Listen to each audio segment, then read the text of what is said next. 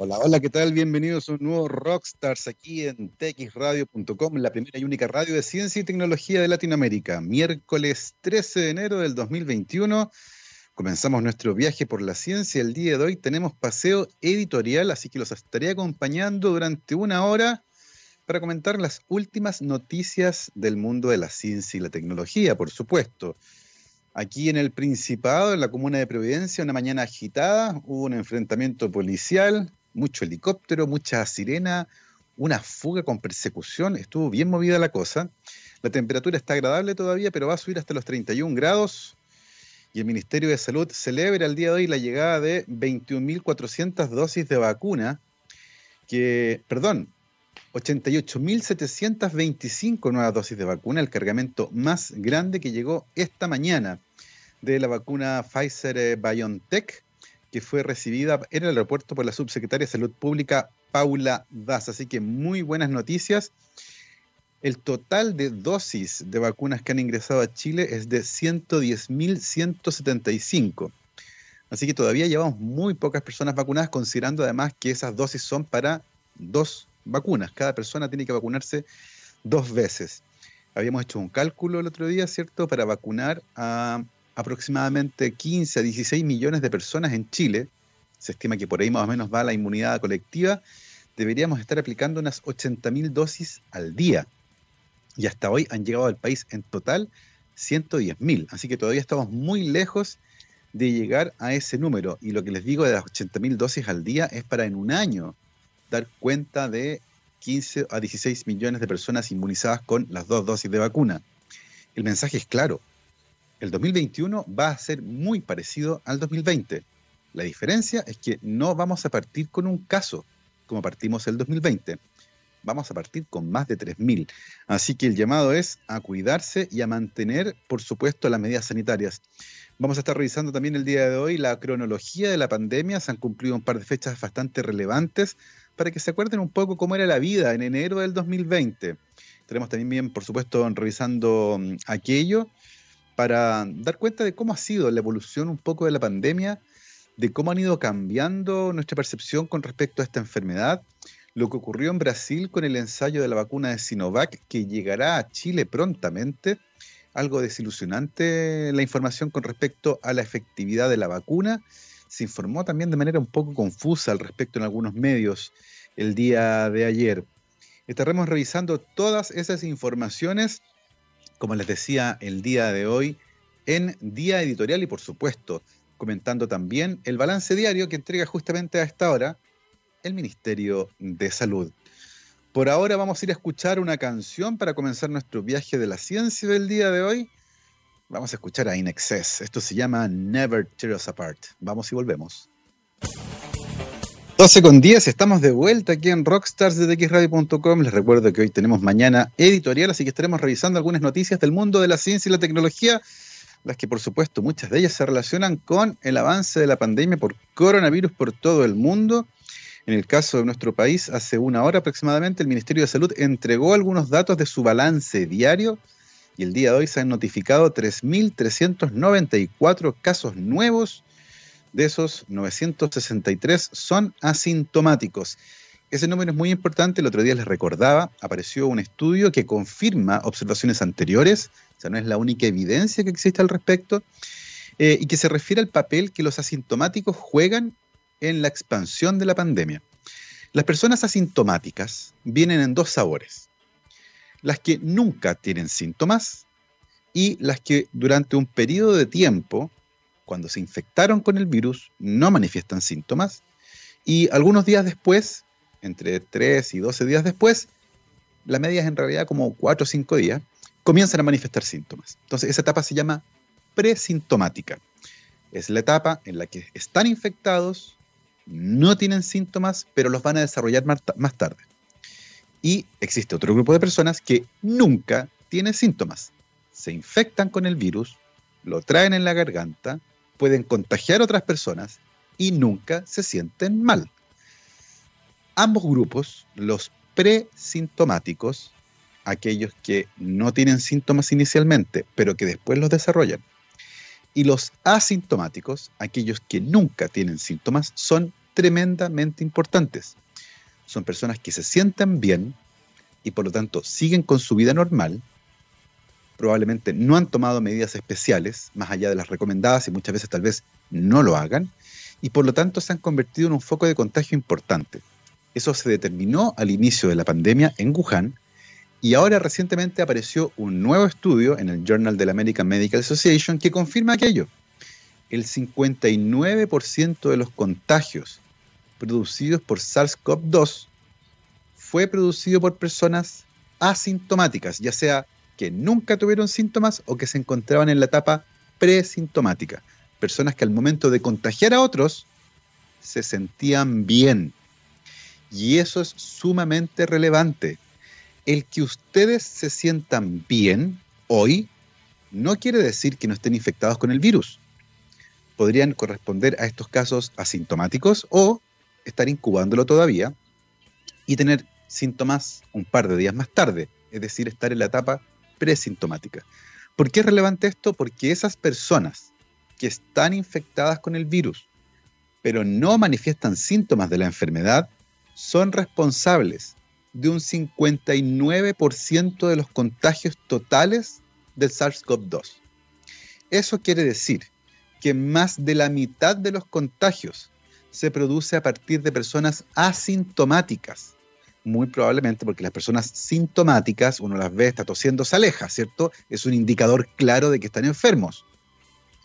Pero los que están asintomáticos no lo hacen, ¿cierto? No manifiestan físicamente síntomas de la enfermedad y tal vez por eso mismo las personas bajan la guardia y ellos también no se preocupan mucho. Así que el mensaje es claro. El que no tengan síntomas no quiere decir que no estén enfermos. Y eso quiere decir, como no podemos reconocer a quienes están enfermos, que las medidas de control como el distanciamiento físico, el lavado frecuente de manos y el uso de mascarilla debería ser nuestro comportamiento habitual, por defecto. Eso no implica que si ustedes ven a alguien que se ve sano, puedan quitarse la mascarilla, por ejemplo. O que digan, no, si no tengo nada, me siento bien, como pasa muchas veces en las reuniones familiares, ¿cierto? Uno llega con mascarilla y dice, ay, que soy el araco, mira, estoy súper bien. No, porque sabemos que el 59% de los contagios proviene justamente de ese tipo de escenarios. Del me siento bien, hoy, pero mañana no sé. Entonces el mensaje es claro y por eso hemos hecho tanto énfasis siempre cuando entregamos los resultados del balance diario en este programa acerca de los casos asintomáticos. Porque a pesar de que hay 2.328 casos con síntomas hoy y solo 963 casos asintomáticos, sabemos que esos van a causar más contagios proporcionalmente que los primeros. Y eso es impresionante. Entonces, el llamado es a mantener las medidas de control de la pandemia. lavado de manos, uso de mascarillas, distancia física, más la gestión del riesgo, espacio abierto versus espacio cerrado, eh, tiempo largo o tiempo corto, mucha gente, poca gente, gente hablando, gente en silencio. Todo aquello que configura un escenario de riesgo se convierte en algo muy importante y en estricto rigor, cuando ustedes salen a la calle, no saben quiénes están contagiados y quiénes no. El que alguien se vea bien, no tenga tos, no se vea con un cuadro febril, no ande con... Nada de eso no implica que no esté infectado con el virus. Entonces, el llamado que les hacemos es que, mantengan en todo momento, en el transporte público, en el trabajo y en las reuniones familiares sobre todo, las medidas de control como las que se han descrito que son efectivas. Si se van a juntar con su familia, con quienes ustedes no comparten el hogar, o sea, son de burbujas epidemiológicas distintas, no comparten el ambiente de manera permanente, prefieran siempre espacios abiertos y aunque estén al aire libre, traten de mantener la distancia y que esas visitas no se prolonguen por mucho tiempo. No lleguen a desayunar, almorzar y tomar once, aparte frescos, ¿cierto? Vayan a almorzar, estén un rato y se devuelven. O vayan en la noche a comer y se devuelven. Al aire libre, aprovechen que estamos en verano. Se puede, saquen una mesa al jardín, a la terraza, al patio. Si no tienen, hagan un picnic. Júntense en una plaza, en un parque. Prefieran siempre los espacios abiertos, ¿ya? Ese es el llamado. El día de hoy se reportan también, lamentablemente, otros 22 fallecimientos producto de este virus en nuestro país, llevando el total en su cifra más baja que son los casos confirmados, a 17.204. Sin embargo, si se consideran también los casos sospechosos o probables, llegamos a una cifra de fallecidos que supera las 22.000. El año pasado en Chile murieron por influenza 22, perdón, 60 personas, para que hagan un poco la comparación ahí. Actualmente hay 981 personas hospitalizadas y de esas 801 están con ventilación mecánica. La inmensa mayoría de quienes están hospitalizados el día de hoy están conectadas a ventilación mecánica. 55 de esas personas además se encuentran en condición crítica. Quedan 175 camas críticas en el país y se informó el día de hoy de 41.460 exámenes de PCR, llevando el total en ese ítem a 7.022.544 en nuestro país. Una cifra bastante interesante con respecto a los exámenes, que por supuesto, y siempre también lo hacemos, damos el reconocimiento a todos aquellos que trabajan en laboratorios de investigación, que se reconvirtieron en laboratorios de diagnóstico, particularmente laboratorios que hacen investigación en virología, que tenían montados sistemas de PCR en tiempo real. Eh, así que agradecimientos, por supuesto, también a todos ellos que con su trabajo, con su formación, por supuesto, su conocimiento, lo han puesto a disposición del país, en este caso, para enfrentar esta crisis sanitaria.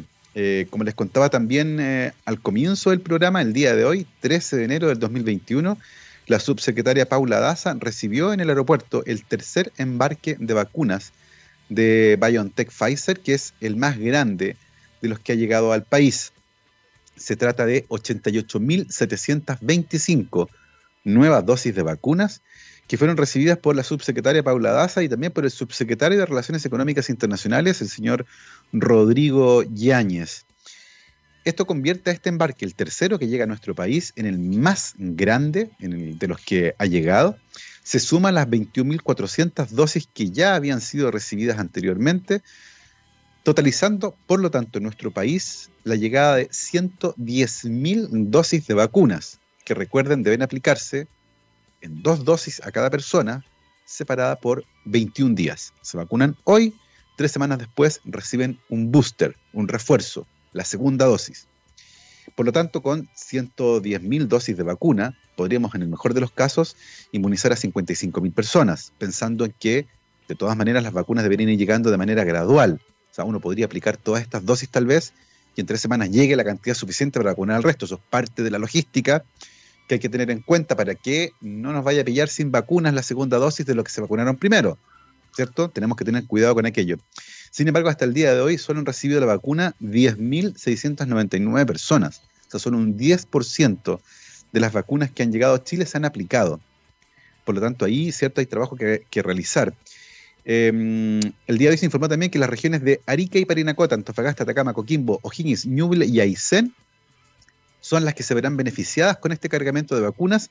A esas regiones serán distribuidas estas dosis para, principalmente, los funcionarios de salud que se desempeñan en estos establecimientos públicos y privados, incluyendo, por supuesto, la atención primaria de salud.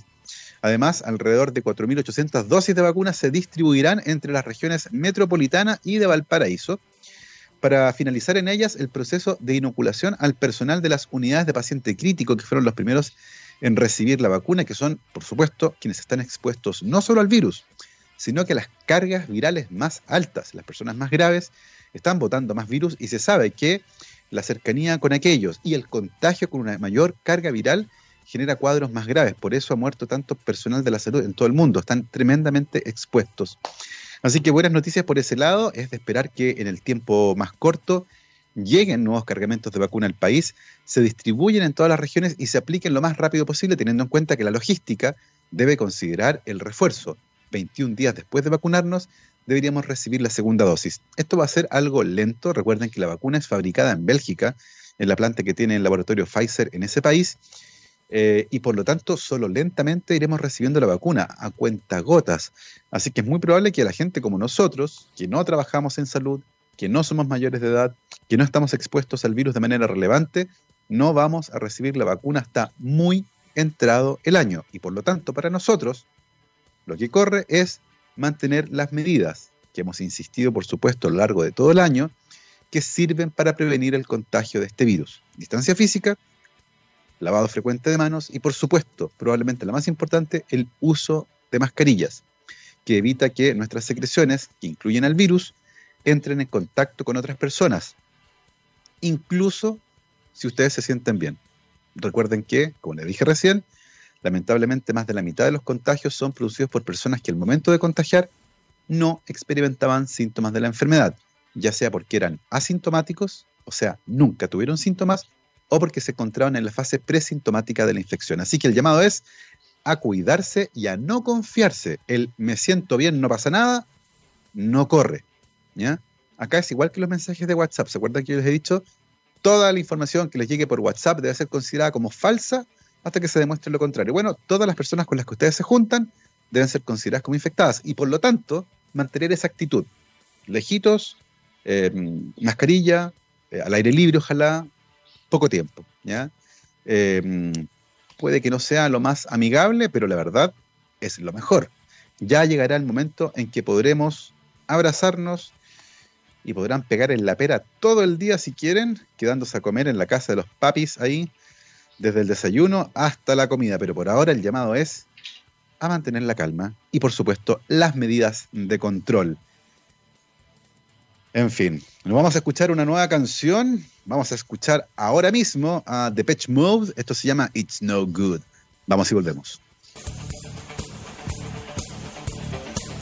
12 con 29, estamos de vuelta aquí en rockstarsdetxradio.com, científicamente rockera, haciendo editorial el día de hoy. Nos acompaña, como siempre, la Universidad Aysén. Docencia, investigación y vinculación con el medio desde el sur austral de Chile. Para más información, vayan a darse una vuelta a la página web www.uaicen.cl y además cada semana iremos conociendo historias de investigación desde el extremo sur del país de la mano de sus investigadoras e investigadores. Y se las recomiendo en particular. Hemos tenido conversaciones extraordinarias con quienes están construyendo una de las universidades más jóvenes que hay en nuestro país y además con una vinculación territorial muy relevante. Les recomiendo en particular esas entrevistas que hemos hecho con los investigadores y las investigadoras de la Universidad de Aysén, que nos acompaña como todos los días aquí en rockstarsdetxradio.com. Estamos haciendo editorial el día de hoy, les comentaba hace un rato el balance diario por eh, la pandemia de coronavirus en nuestro país. Les contaba también la noticia, muy buena por cierto, de la llegada de las vacunas eh, de Pfizer BioNTech. Llegó el día, el día de hoy el tercer cargamento, el más grande de todos los que ha llegado.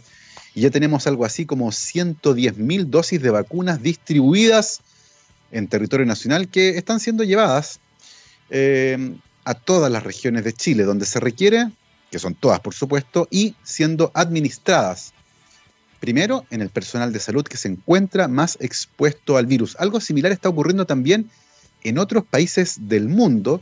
Se está aplicando la vacuna mm, en Estados Unidos, por ejemplo, eh, de manera bastante rápida, más lento sí, de lo que habían eh, pronosticado. Y fíjense ustedes que hasta el momento en el mundo se han aplicado más de 30 millones, 30 millones de dosis de vacuna, de todas las vacunas que se están usando actualmente. Es realmente impresionante. Solo en Estados Unidos, eh, país donde la vacunación comenzó el 14 de diciembre, ya se han aplicado casi 10 millones de dosis de vacunas. Y esto es realmente impresionante. 10 millones de dosis. Estados Unidos da cuenta de casi un tercio de todas las vacunas que se han aplicado en el mundo. ¿Por qué es tan relevante esto?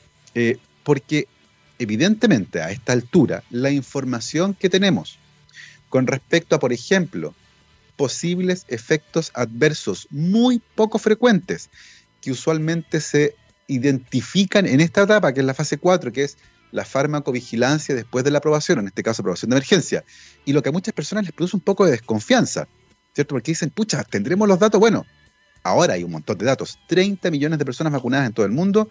En Estados Unidos eh, están aplicando dos vacunas distintas, la de BioNTech Pfizer y también la de Moderna, em, y pretenden terminar el mes de enero con 20 millones de dosis aplicadas. Y por lo tanto, como les decía, los datos que tenemos son extraordinariamente buenos. En Estados Unidos, los estados que llevan la delantera con respecto a las dosis administradas son los de Texas, California, Florida y Nueva York. Eh, está sumamente interesante lo que ocurre ahí en Estados Unidos. Eh, se ha hecho un esfuerzo muy, muy relevante para poder llevar la vacuna. Eh, la revista Bloomberg, en su edición online, bloomberg.com, tiene una página que se llama Tracking COVID-19 y tiene una, especie de capítulo que se llama Vaccination, no, Vaccine Tracker. Y en Vaccine Tracker ustedes pueden ver toda la información con respecto a la aplicación de las vacunas en todo el mundo. Aparece de hecho un mapa ahí. Es súper interesante porque en el hemisferio sur los únicos países que están vacunando son Chile y Argentina. El resto de los países que están vacunando se encuentran todos en el hemisferio norte. Fíjense ustedes. Eh, Israel es un país que ha avanzado tremendamente rápido en la vacunación, también la Unión Europea. Bahrein, un país pequeñito, con un PIB bastante alto. Eh, como les decía, el total global hasta el día de hoy de 30 millones de vacunas. La delantera la lleva Estados Unidos con 9.944.000 y muy cerca pisándole los talones China con 9 millones de vacunas. Y más atrás la Unión Europea con 3.200.000, el Reino Unido con 2.800.000, Israel con 1.800.000, Rusia con un millón y medio y 1.275.000 en... Perdón, 752.000 en Italia. De ahí bajamos, eh, aparece cerrando este ranking México, nosotros no aparecemos todavía y como les decía recién, apenas hemos aplicado todavía en Chile 10.000 dosis eh, de vacuna, así que nos falta todavía mm, por ese lado. Em, es importante mencionar que en el mundo se están utilizando las vacunas de BioNTech Pfizer, la de Moderna, ambas con la misma tecnología, RNA, que está dentro de una nanoesfera de 100 nanómetros, hecha de lípidos sintéticos, eso se inyecta, esa nanosfera se fusiona con nuestras células, el ARN mensajero es liberado en el citoplasma, se traduce y genera un pedacito de la proteína spike del coronavirus, em, y eso va a actuar como antígeno. Así que em, esas son las vacunas, la de Pfizer BioNTech, como les decía, la primera en ser aprobada en parte importante de los países que la está empezando a utilizar, es la que está aprobada, de hecho, para uso de emergencia en Chile, algo que está considerado en eh, nuestro reglamento sanitario, en el Código Sanitario. El artículo 39 permite el uso de emergencia de un fármaco antes de su registro sanitario, que es un evento administrativo, es un proceso administrativo, un acto administrativo, ahí está, un acto administrativo eh, que es liderado por el ISP, en este caso la aprobación de emergencia, contó con el apoyo de un panel externo que permitió que en nuestro país, esa reunión se hizo el 16 de diciembre, un día miércoles, em, reunión por supuesto transmitida en vivo para todo el país, que se aprobara la vacuna. Ciertamente se han generado algunos problemas de distribución. En Estados Unidos, como les decía, la situación eh, va mucho más lenta de lo que originalmente se había planeado. Em, algo de eso puede tener que ver con el panorama político de Estados Unidos, que está bastante crispado después de este em, intento de sedición y toma del Capitolio que fue impulsado por el presidente en el cargo, eh, que está generando además una nueva petición para un impeachment. Em, primera vez en la historia de Estados Unidos que un presidente sería sometido a ese proceso de impeachment dos veces. Eh, otros problemas inesperados en Estados Unidos dos casos de médicos o de personal de la salud, en realidad un farmacéutico y otro que no tengo identificado cuál era su labor, pero trabajaban en un hospital los dos, que creían en teorías de conspiración y impulsados por aquello decidieron eliminar dosis de vacuna para impedir que la gente las utilizara. Es lamentable como aquello ocurre incluso, como les decía, entre personas que trabajan eh, en el mundo de la salud. Y el día de hoy, la noticia más impactante en este sentido que tiene que ver con estos desencuentros entre el mundo de la salud eh, y otros mundos eh, que también son relevantes en la vida de las personas, ocurrió el día de hoy en Argentina. Fíjense que es una noticia tremendamente impactante que fue compartida hace muy poquito tiempo atrás por un medio argentino. Eh, la situación es la siguiente. Había un paciente que se encontraba internado en estado grave, diagnosticado con la COVID-19, y un médico llamado Dante Converti recetó dióxido de cloro intravenoso para tratar a este paciente.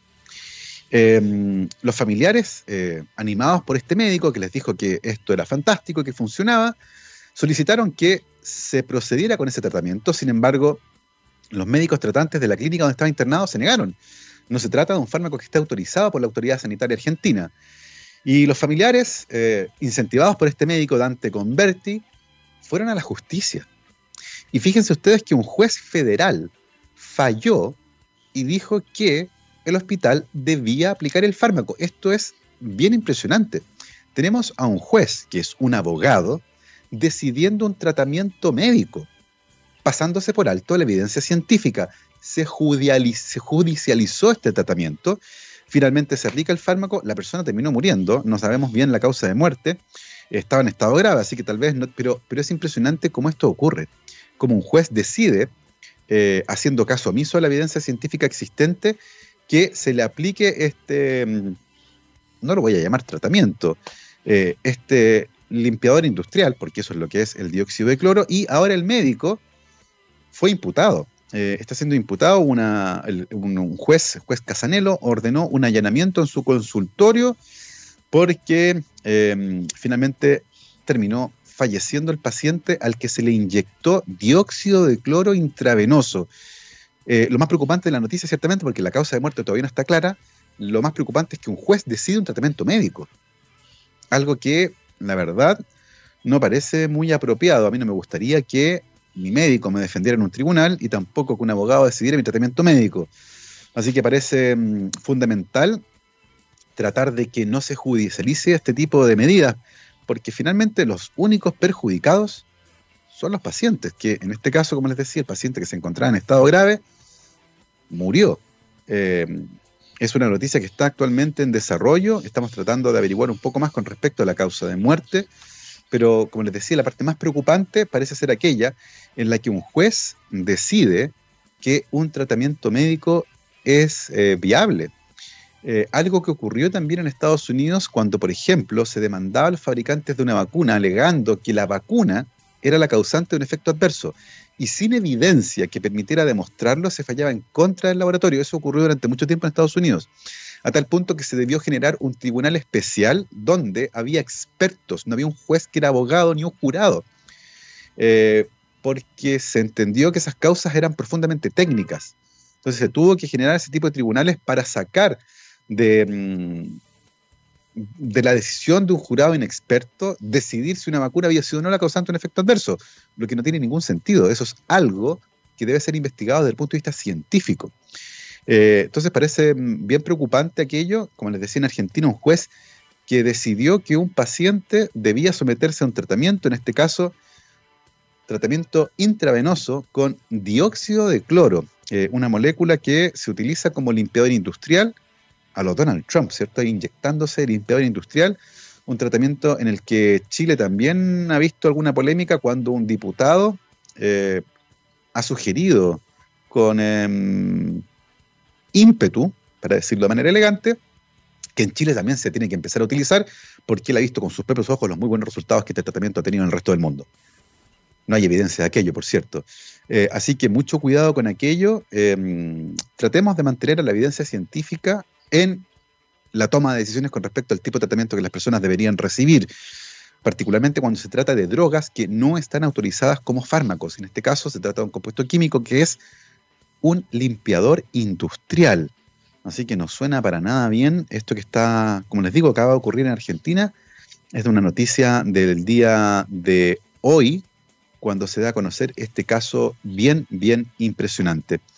Vamos a ir a nuestra última pausa musical aquí en rockstarsdetxradio.com el día de hoy, el día de editorial, así que estoy comentando con ustedes las noticias del mundo de la ciencia y la tecnología, por supuesto, devorados por el coronavirus que se ha tomado completamente nuestra pauta informativa, la agenda noticiosa y, por supuesto, a la ciencia también. Vamos a escuchar ahora a los Soul Asylum, esto se llama Somebody to Show, vamos y volvemos. 12 con 45, estamos de vuelta aquí en rockstarsdetxradio.com, científicamente rockera, editorial el día de hoy. Estamos comentando algunas noticias con respecto al mundo de la ciencia y la tecnología, evidentemente todas ellas girando en torno a la pandemia por coronavirus, porque es lo que está pasando, es lo urgente y lo que queremos saber y entender. Em, el ministro de Salud hizo una declaración bastante polémica el día de hoy la gente no aprendió de la primera ola. Y yo logro entender cuál es el fondo del asunto, ¿cierto? son las personas las que contagian el virus. El virus no vuela, no tiene alas, no es una pulga, no se arrastra, pasa de persona a persona. Eh, y por lo tanto es el comportamiento de las personas el que influye fuertemente en la velocidad de expansión de la pandemia. En el fondo, entre más medidas riesgosas, entre más conductas riesgosas nosotros tengamos, más rápido el virus se va a expandir. Em, está el caso, por ejemplo, muy comentado, que publicó el año pasado el Center for, Disease Control and Prevention en Estados Unidos, el CDC, que describe un caso muy particular que ocurrió en agosto del 2020 en el estado de Maine, en Estados Unidos, cuando hubo una celebración de un matrimonio con 55 invitados, eh, un espacio semicerrado, no todos con mascarilla, y uno de los invitados estaba contagiado de COVID-19 y no lo sabía.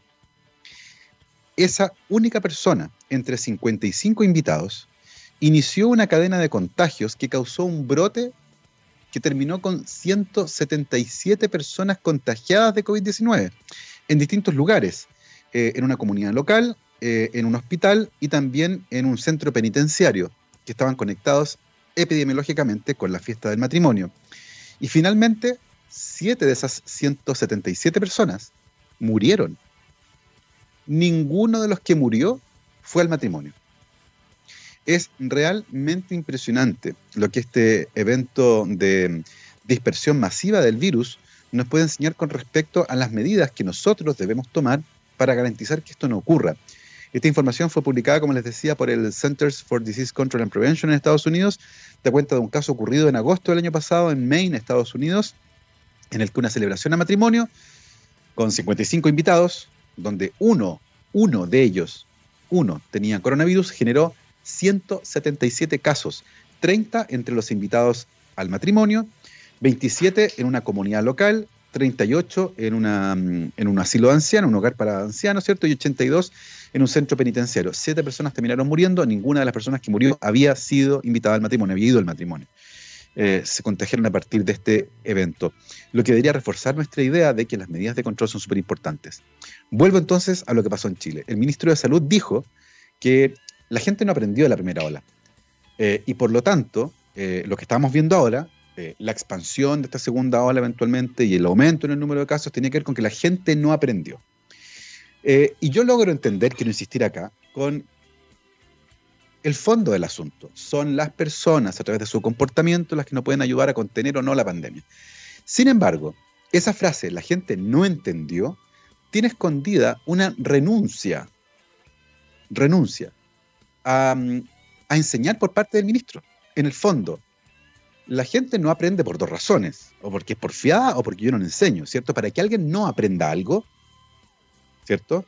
Tiene que no hacer ningún esfuerzo o nadie le ha enseñado. Y, creo que ahí es importante destacar que en Chile no han existido campañas comunicacionales potentes, amplias, dirigidas a públicos distintos, masivas, tipo campaña política. 9 de la noche, todos los canales, cinco minutos de medidas de control y prevención, de gestión de riesgo, de escenarios donde sí, donde más o menos y donde no. Eso no se ha visto.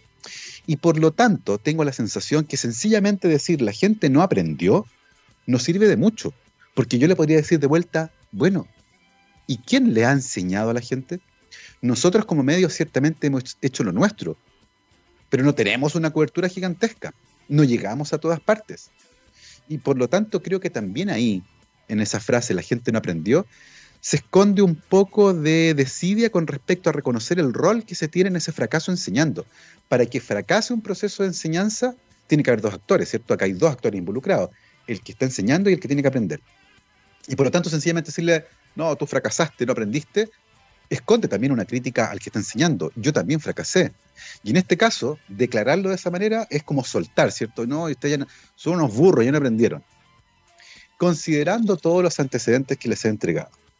Lo importante que es en la diseminación del virus, el papel que juegan ciertos los asintomáticos, estos eventos de contagios masivos donde una persona puede generar una calamidad de este tipo con 170 contagios y 7 muertos, refuerza aún más la idea de lo importante que es una comunicación clara, efectiva y oportuna, que llegue a todos los rangos etarios, porque ciertamente hay gente que por su edad se informa más en Facebook, otros en la radio, otros en televisión, otros en TikTok e Instagram. Y eso no se ha visto en Chile.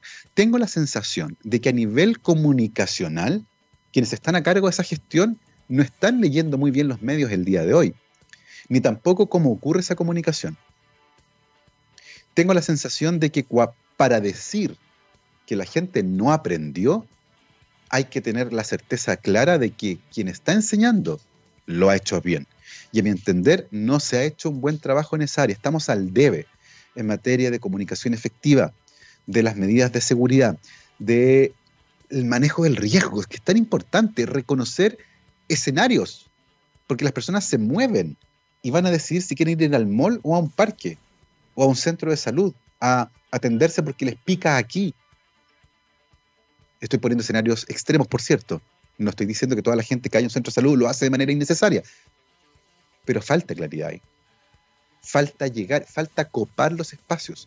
Y eso se, ha echado mucho de menos. Yo recuerdo cuando yo era chico, eh, y para que, para que se den cuenta de lo viejo que soy, hubo un brote de cólera en Chile. oye, medieval, ¿cierto? De la época 1500. Bueno, hubo un brote de cólera eh, a principios de los 80, mediados de los 80 fue. Y hubo una campaña del Ministerio de Salud súper masiva con respecto a cómo comer cierto tipo de alimentos, cómo había que hervir cierto tipo de cosas, cómo no había que consumir cierto tipo de verduras, por ejemplo. Eh, y esas campañas se hacían todo el día, a cada rato, y uno tenía súper claro lo que había que hacer y lo que no había que hacer. La televisión, por cierto, en aquella época era la reina, ¿cierto? Todo el mundo miraba televisión. Hoy día ha perdido un poco de presencia, pero sigue siendo un medio de comunicación tremendamente relevante. Y muchos hogares en Chile prenden la televisión para ver noticias en distintos canales. Bueno, ese es un tremendo momento para hacer una campaña comunicacional potente.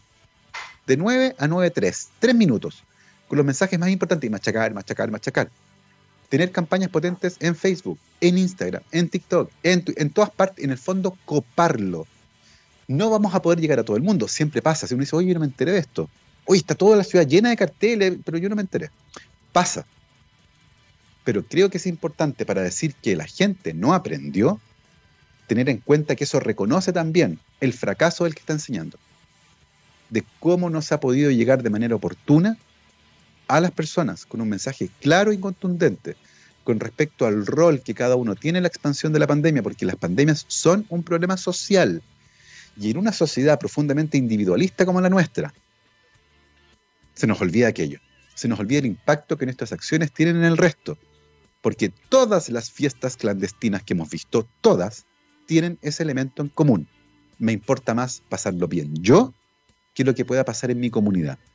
Es de un egoísmo impresionante. Y eso ocurre cuando el ombligo de las personas es el centro del universo individual. Y eso pasa en Chile, lo sabemos. Nuestra sociedad es individualista. Las personas no piensan en el impacto que sus acciones tienen en el entorno, en la comunidad, en los otros el yo, yo, yo tengo derecho a salir, yo tengo derecho a pasarlo bien, yo tengo derecho a carretear, yo tengo, yo, yo, yo. Bueno, ahí estamos. Cuando llega una pandemia, que es un desafío a nivel comunitario, pasan estas cosas. Y eso ya ocurrió. Entonces lo que nos queda es apelar ¿cierto? a la conciencia del resto para que de manera clara logremos llegar con el mensaje y convencerlos, hay que persuadirlos. Hay que persuadirlos con campañas claras. Y en Chile hay muy buenos publicistas, muy buenos se podrían haber hecho campañas de altísimo, altísimo nivel. Y no se han hecho. Entonces creo que ahí esa frase del ministro, la gente no aprendió, eh, es una suerte también de reconocer que en su rol educador, el ministerio también ha fallado. Y si no lo tiene claro, me parece lamentable porque creo que es un problema que hay que solucionar porque todavía estamos a tiempo. Recuerden que el 2021 lamentablemente va a ser muy parecido al 2020. Las vacunas no van a llegar a todo el mundo. Les comenté al principio, hay que vacunar a 80, hay que aplicar 80.000 dosis al día para en un año tener una cobertura de 15 millones de personas en Chile.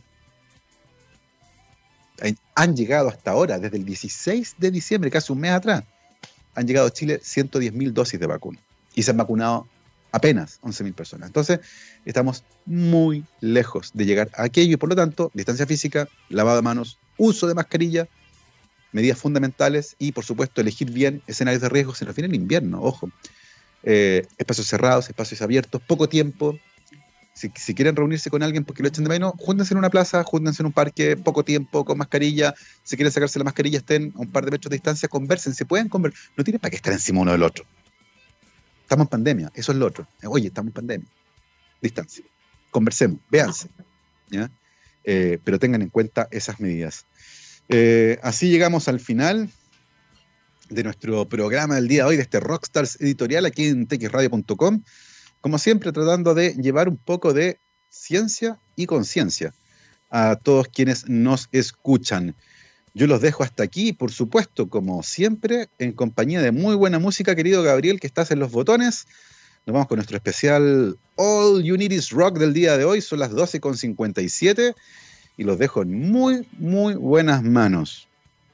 Patti Smith, que se mandó un, show en vivo durante la pandemia, sé la vieron ahí, con su guitarra en la calle Nueva York, búsquenlo en YouTube.